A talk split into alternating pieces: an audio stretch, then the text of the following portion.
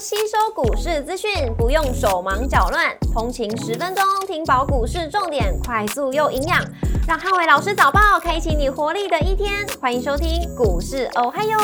摩尔证券投顾林汉伟分析师，本公司经主管机关核准之营业执照字号为一百一十一年经管投顾新字第零一四号。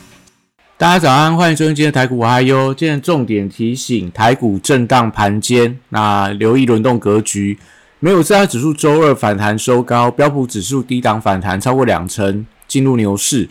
周二美股由非半指数上涨一点二八个百分点领涨四大指数，英特尔上涨三点六八个百分点，跟超微上涨五点三四个百分点领涨半导体股。美股族群周二涨多跌少，非必需消费、金融、能源跟工业类股领涨，科技、医疗保健跟必需消费类股收跌。亚马逊上涨一点零四个百分点，Google 上涨一点零三个百分点，领涨科技股；特斯拉上涨一点七个百分点，跟联合健康下跌二点一三个百分点，分别领涨跟领跌大型股。科技股回稳是推升周二美股盘中翻红的关键。半导体股跟尖牙股多档续创下波段的新高，显示资金持续偏好 AI 题材股，连带科技指数跟半导体指数再度逼近波段的高点。股市红绿灯亮出黄灯，美元反弹跟美债利率小涨，那震荡盘间轮动格局。台指以盘后盘上涨四十二点，做收涨幅零点二五个百分点。台积电 ADR 值上涨一点八一个百分点。周三大盘指数观察重点有三：第一个一万六千八百点的颈线反压，跟周选择权的结算；金融股跟呃第二个金融股跟内需股的量价表现；第三个电子中小型股是否跟涨。周三台股因为欧美股市回稳反弹，那指数开盘有机会持续创下新高。盘中观察一万六千八百点的颈线反压区能否站稳。台积周二率先表态转强之后，周三周选的结算如果要发动嘎空的走势，盘中必须要看到金融股的补涨力道。周选择权大量区集中在一万六千六百点到一万六千九百点的区间。如果以庄家有利的角度思考，那结算在一万六千八百点附近的几率较高。关键还是在于雅股跟盘中族群的轮动，决定是否发动嘎空的结算。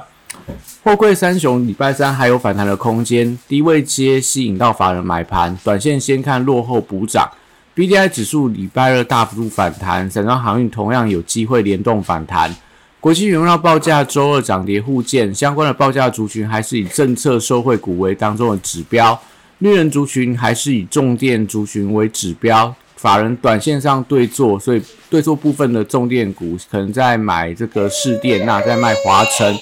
所以短线涨多之后陷入震荡居多。太阳能跟风电族群还是先看落后的补涨，静待发动的时间点。那碳权概念股礼拜三观察买盘有没有一些回流的状况。那因为电子周三回稳比较不利整个政策题材股的发动，所以今天碳权概念股多数应该也是维持一个整理的态势。升级股的部分，礼拜三以个股表现居多。那因为防御性的股票买气转弱，那所幸因为六月八号的智慧医疗展登场，所以新药股还是有一些反弹的机会。那疫情升温底下，也可以持续关注一些防疫概念股，类似所谓的强生，还有剑桥这些营收都相当的亮眼。那汽车零组件族群、整车跟充电桩族群同样涨多之后，开始出现轮动。但是因为多方轮番创高的走势没有改变，所以目前在整个汽车族群也都维持一些强势的一个表态的情况。观光族群受惠到五月份营收跟观光署预计在九月十五号挂牌的利多，对整个国内政策对观光产业的扶持都会有一些所谓正面上的帮助，所以近期观光族群都出现了转强。而且投信持续在布局，也有利整个六月份的观光股的做账行情跟高空的走势。那当然，今天盘面上观光股应该还是维持强势的表现。那留意到，因为这个三富今天是处置交易的最后一天的走势，如果今天三富能够继续往上冲高的话，那当然我觉得对旅行社族群跟所谓的饭店餐饮的股票还是有一些连带的作用。但目前来看，因为投信的买盘还没有放缓，所以我觉得可能在呃观光族群目前都还有机会维持强势的表现。那留意到量价变化为重点的观察。航空股部分，因为法人买盘较为不整齐，而且短线上在高档有点量缩的情况，所以现阶段陷入陷入到比较震荡的一个走势。那当然就观察一下出量之后创高就有机会续攻。文创族群则观察指标股必应，因为目前必应的卷子比已经高达三十几个百分点。那搭配上说五月份文创族群营收跟呃这个观光族群一样，都有机会维持创高的一个格局。所以最近在整个文创族群，除了必应往上嘎空华研啊。呃，宽娱跟宽宏国际等等都是呃有一些所谓转强的一个态势。那再来军工股部分，受惠到俄乌战事的升级，昨天传出来有一个非常重大的一个水坝呃爆破，那也让整个所谓的一个俄乌的紧张局势有继续升温的一个现象，所以持续可以关注一下相关指标股盘中有没有一些发动转强。从亚航、雷虎到所谓的一个全讯、八冠、宝益等等，都是大家可以观察的目标。那金融股则是呃台股今天能不能拉高的关键之一，因为受惠到整个法人买盘近期有一些转强的力道。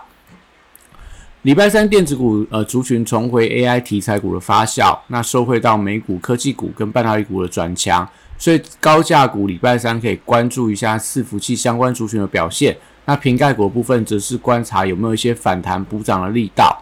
笔电族群礼拜三还是以震荡居多，因为最近土洋法人呈现对坐，伟创还是当中的观察指标。那预计在这个五月份营收公布之前，大致上 NB 族群都会维持一个比较偏向整理的走势。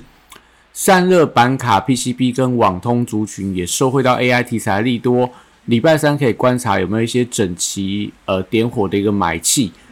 集体族群则高档陷入到震荡，那市场也静待营收公布之后股价的一个表态方向，所以最近记忆族群走势相对也是比较偏向震荡疲软的情况。那台积电礼拜三则观察买气的强弱，因为 ADR 转强，但是因为礼拜二股价已经先行反应，先涨了一个百分点左右，所以礼拜三的台积电能不能再涨啊，就决定到今天尾盘是不是有一些高空结算的一个机会。那另外留意到盘中有没有出现一些垃圾盘的走势，都是今天对中小型股的观察指标。那其实才礼拜三受惠到半导体族群的转强，所以指标股还是看创意跟世星 KY 五日线是他们的多空分水岭。如果一旦站上，那整个西材族群，呃，我觉得礼拜三就有一些发动的机会。治安族群五月份营收表现普遍都还不错，所以同样先看反弹的走势。